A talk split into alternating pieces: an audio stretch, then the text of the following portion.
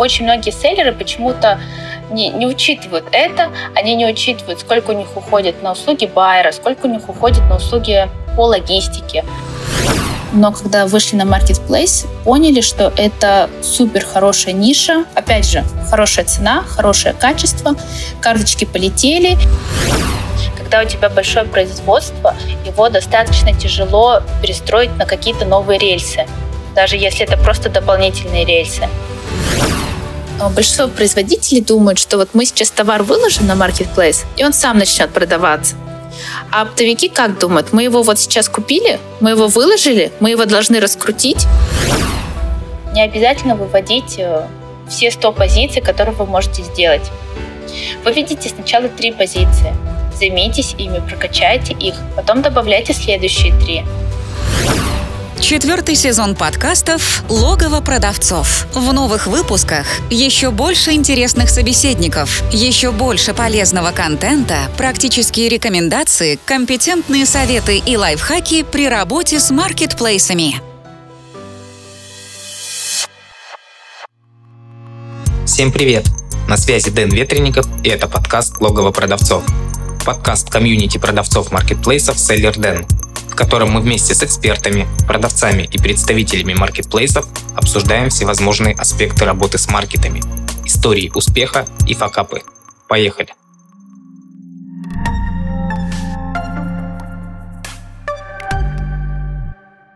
Сегодня в гостях у меня Ольга. Ольга, привет. Здравствуйте. Расскажи о себе, чем ты занимаешься и какое отношение к маркетплейсам имеешь. А, ну, меня зовут Ольга. Я занимаюсь тем, что сопровождаю производителей на маркетплейсе. То есть э, мы занимаемся всем, начиная от разработки карточек, ассортимента, ценообразования до увеличения продаж, отгрузок и так далее. То есть это такой, скажем, менеджер маркетплейсов, но более углубленный. Угу. И ты говоришь о производителях, как я понимаю, речь именно о российских производителях.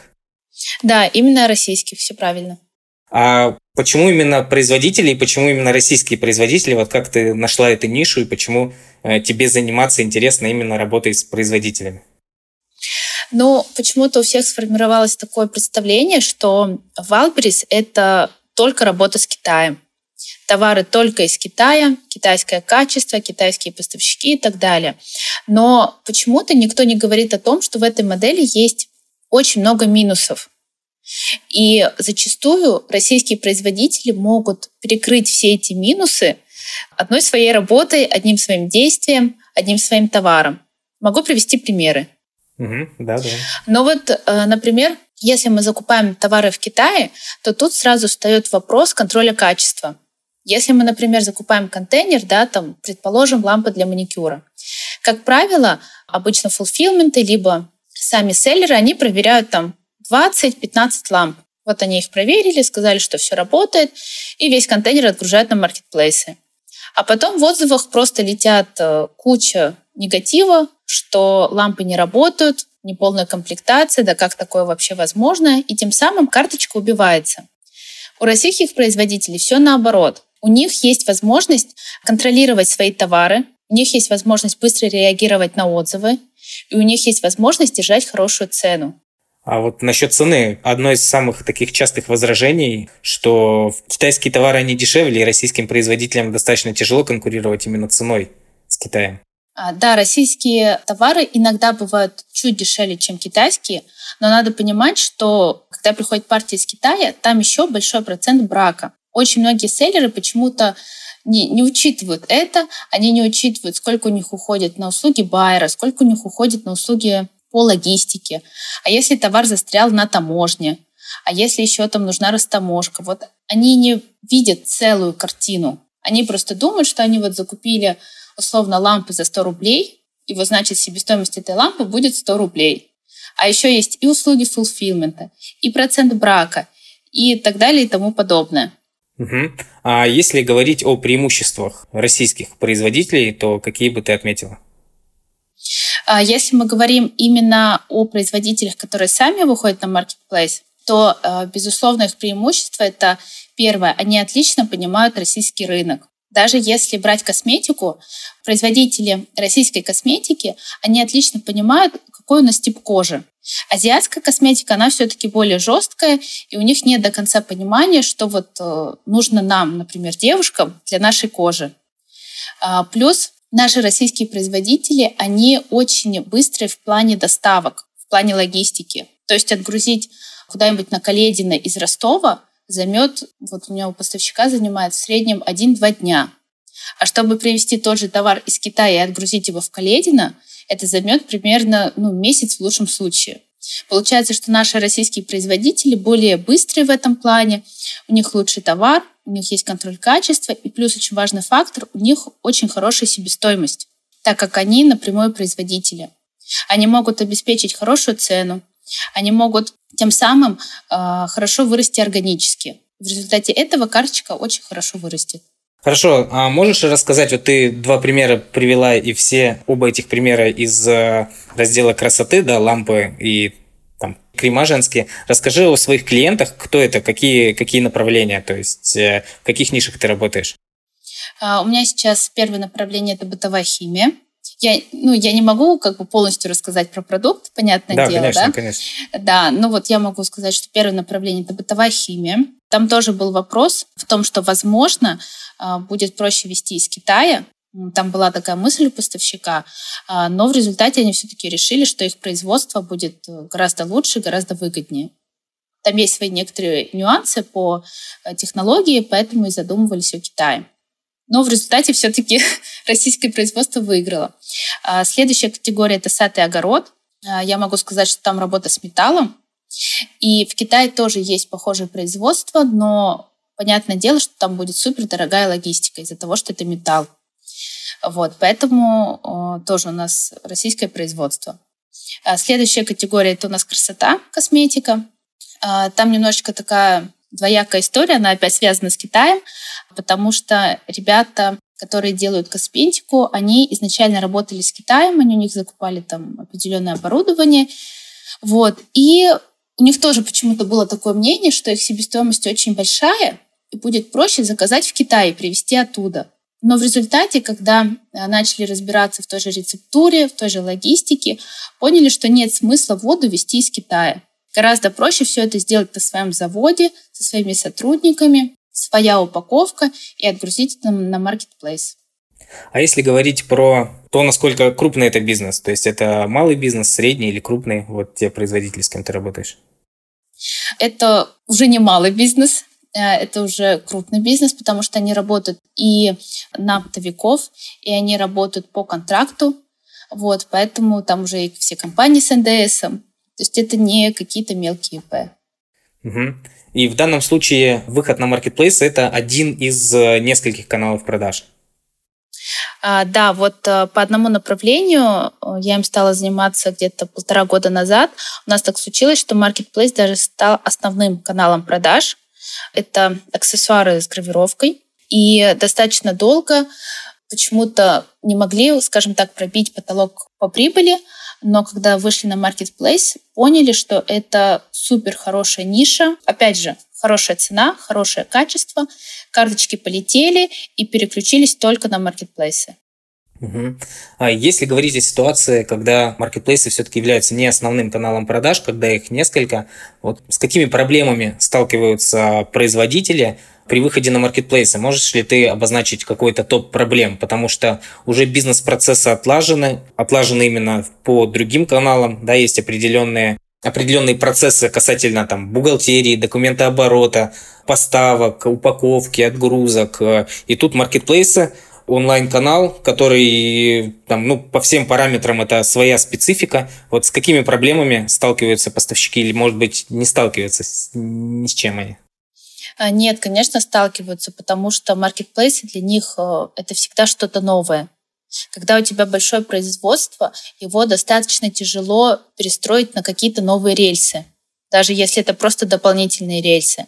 А, тут сразу становится первая проблема – это вопрос в количестве товара. То есть если они, например, могут рассчитать, сколько, какое количество товара нужно для оптовиков, то они не до конца понимают, какое количество товара нужно для Валбериса того же или для Озона. У нас сейчас есть такая проблема, вот как раз в категории «сатый огород», что поставщик просто оказался не готов к такому количеству продаж, и мы пытаемся сейчас эти продажи как-то более-менее сдерживать. Плюс это вопрос еще в команде. Если у тебя уже есть какая-то сформированная команда, она отлично понимает, как надо работать вот э, с оптовиками, что надо сказать вот здесь, что надо сказать здесь. А когда ты им говоришь, что надо сделать поставку на marketplace, они все сразу теряются, потому что для них это все что-то новое. И в таком случае гораздо удобнее производству, чтобы у них была какая-то отдельная команда, которая им поможет с направлением маркетплейса. И в данном случае такой аутсорс командой являешься ты и твоя команда. В том числе, да, в том числе. А если вот мы как раз э, перейдем к выбору команды, на что обращать внимание? То есть у производителей есть несколько вариантов, ну, как минимум два. Это взять э, команду в штат, взять человека, человека или несколько человек в штат, которые будут заниматься маркетплейсами, либо вот обратить внимание на людей, которые специализируются, вот как ты, на производителях, российских производителей на аутсорсе. Какие есть э, плюсы и минусы у одного и у второго варианта? А, когда у вас команда в штате, как правило, эта команда становится слишком поглощена рутинными задачами. Опять же, есть поставщик, у которого тоже сейчас в штате есть менеджеры по маркетплейсам. И когда я туда пришла, я не очень понимала вообще, в чем тогда моя задача, если есть уже менеджеры у них, которые сидят 5-2, там, с 9 до 6. Но оказалось, что они настолько поглощены вот бухгалтерия, 1С, отвести что-то на склад, что-то где-то закупить. У них не хватает времени на то, чтобы заниматься развитием магазина. Они вот полностью сконцентрированы просто вот на работе внутри офиса. Они не понимают, что вот э, не то, что даже не понимают, у них просто не хватает знаний и навыка на то, чтобы, например, включить рекламу, правильно подобрать инфографику, все это вместе с собой согласовать, скомпоновать, э, разобрать SEO и так далее. Они просто становятся заложниками внутренних процессов. И вот в этом как раз преимущество команды на аутсорсе, потому что когда у тебя аутсорс, ты видишь многое, у тебя гораздо шире кругозор, ты не ограничиваешься одной компанией. Понимаешь, что вот, ой, у этого хорошо сработала не знаю, там, внешняя реклама, давайте попробуем вот здесь, вот так вот доработаем наш продукт, вот так доработаем офер и включим рекламу. И пошли заказы. вот. А, поэтому вот здесь преимущество аутсорса. Если говорить о минусах аутсорса, то для большинства это отсутствие такого контроля. То есть, когда у тебя человек в офисе, вот ты к нему заходишь, и ты всегда видишь, чем он занят. Когда человек э, на аутсорсе, когда вся команда работает удаленно, до конца заказчик не видит, чем ты занимаешься, и у него ощущение, что ты ничего не делаешь. Но это легко решается, есть и битриксы, и отчеты, поэтому это достаточно легко решить. Ну, либо исходить из того, что не обязательно, чтобы человек постоянно что-то делал, главный результат, который он приносит или да, не приносит. в том числе. Да, полностью согласна. Давай поговорим немножко об ассортименте. Вот когда производитель выходит на маркетплейс, встает задача либо взять тот же ассортимент, которым он торгует э, в других своих каналах, либо этот ассортимент сделать особым, то есть какие-то определенные артикулы вывести на маркетплейс. Какие советы производителям а, ты здесь можешь дать? Во-первых, это всегда анализ. Если вы хотите выйти на маркетплейс, не знаю, Wildberries, Озон, что угодно, вы должны понять, что там продается из того, что вот вы можете делать. Я не знаю, вы делаете косметику, да, Понятное дело, что вы не выведете сразу 60 позиций. Сначала надо провести анализ, что лучше всего берут. Гель для умывания, либо крем для лица, или тоник. Это, в принципе, относится к любой категории. После того, когда вы уже провели анализ, у вас есть понимание, какая позиция лучше всего пойдет. Ее лучше всего отобрать из своей ассортиментной матрицы. Хорошо.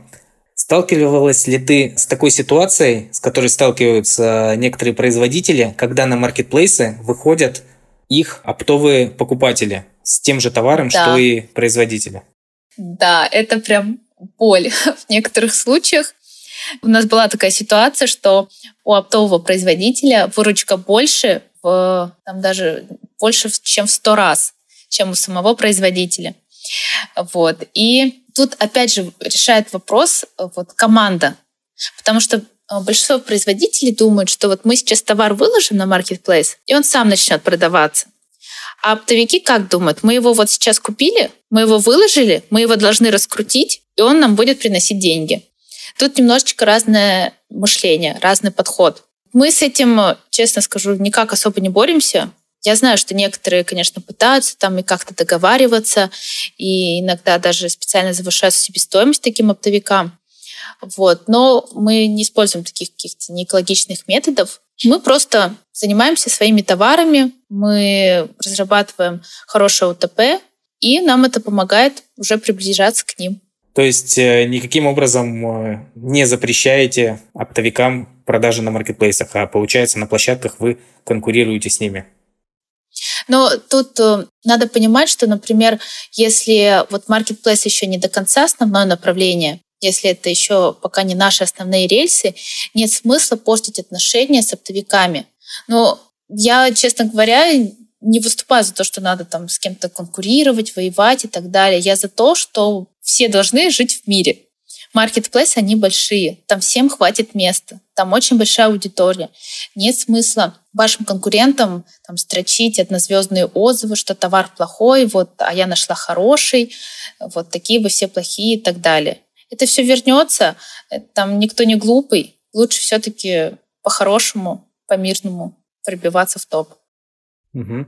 Мы с тобой немного поговорили про ассортимент, а если чуть-чуть э, расширить э, вопрос, как принять решение, вот я, к примеру, э, российский производитель, произвожу какую-то какую-то категорию товаров и не понимаю, стоит ли мне выходить сейчас на маркетплейсы или не стоит, будет ли пользоваться мой товар популярностью на маркетплейсах или нет, или оставить вот те каналы продаж, которые есть. Вот как на основании каких факторов мне можно принять решение о том, что да, мне нужно выходить на маркетплейсы, нужно сделать это сейчас, нужно сделать это именно начать с какого-то определенного маркетплейса по какой-то определенной системе, там, ФБО или ФБС.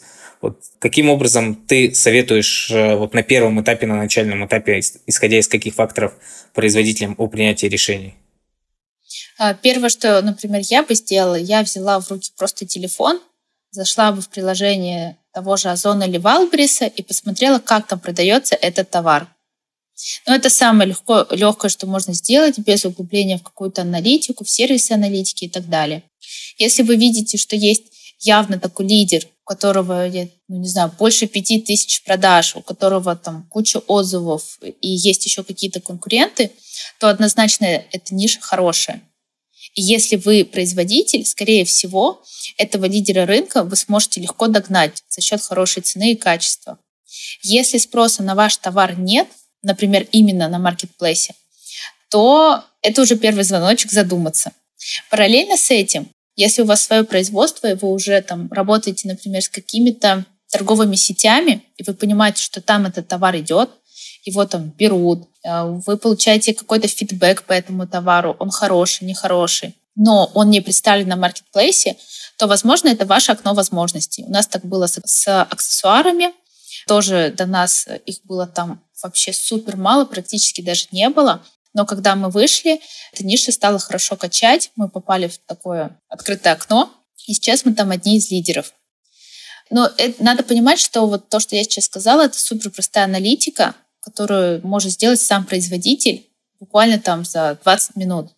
Если он хочет в это погрузиться как-то более детально, то тут лучше уже обратиться э, либо к людям, которые профессионально занимаются аналитикой, либо к тем же менеджерам по маркетплейсам, которые могут достать нужную информацию из более глубоких источников. Ольга, какой совет или какие советы ты можешь дать производителям, которые только а, задумываются о том, чтобы выйти на маркетплейсы, либо которые только что вышли на них и пока не понимают, куда они попали, что здесь происходит вообще? Да, таких очень много, к сожалению. Э, ну, первое, наверное, что я бы посоветовала, это скорость. То есть э, скорость во всех ее проявлениях, от принятия того же решения по выходу на маркетплейсы до, не знаю, там, скорости ответа на отзывы. То есть вы должны быть супер быстрыми. Пока вы там 5 месяцев думаете о том, чтобы выйти на маркетплейс, по-любому у вас есть какой-то оптовик, который у вас уже все купил, все уже продал на маркетплейсе, заказал у вас уже по второму разу и по третьему. И его карточка уже там вовсю качает. а вы пока сидите об этом думаете. А, второй совет – это скорее реагирование на потребности покупателей, потому что зачастую производители не обращают внимания на отзывы покупателей. Они думают, что, ой, ну раз мне понравилась упаковка, ничего страшного. Мы всем такую упаковку делают, все довольны, а вот этим почему-то не понравилось. Если вы понимаете, что есть постоянный какой-то негатив к вашему товару, доработайте его, докрутите, сделайте его лучше, и тогда все покупатели будут довольны. Третье – это ассортимент. Лучше всего идти узким, но глубоким ассортиментом. Что это значит? Не обязательно выводить э, все 100 позиций, которые вы можете сделать. Вы видите сначала три позиции. Займитесь ими, прокачайте их, потом добавляйте следующие три. Прокачайте, они будут у вас, не знаю, в топе, там где-то близко к топу, они будут сами работать, добавляйте следующие позиции. И вот так постепенно вы уже сможете достичь масштаба. Когда вы выводите на рынок сразу 100 позиций, у вас даже менеджеры не успевают за ними следить. Менеджеры просто сидят в шоке, что нам делать, что нам отгружать. А вот здесь отзыв, а такой отзыв. Лучше всего это просто глубокий ассортимент. Ну и, конечно, цена. Стараться держать хорошую цену для потребителей, для покупателей. Хорошо, Ольга, спасибо. Э, спасибо за советы. Э, действительно, полезные советы и хорошая специализация, именно специализироваться на российских маркетплейсах, э, на российских производителей, на российских же маркетплейсах, да. И мне кажется, что это хорошая такая узкая специальная ниша, которая соответствует и текущим реалиям рынка. Вот, поэтому э, желаю удачи, желаю успеха и дальнейшего развития на пути вывода российских производителей на маркетплейсы. Спасибо. Спасибо большое. Чтобы не пропустить следующий выпуск, подписывайся на подкаст, ставь лайк и заходи на сайт логово продавцов sellerden.ru sellerden.ru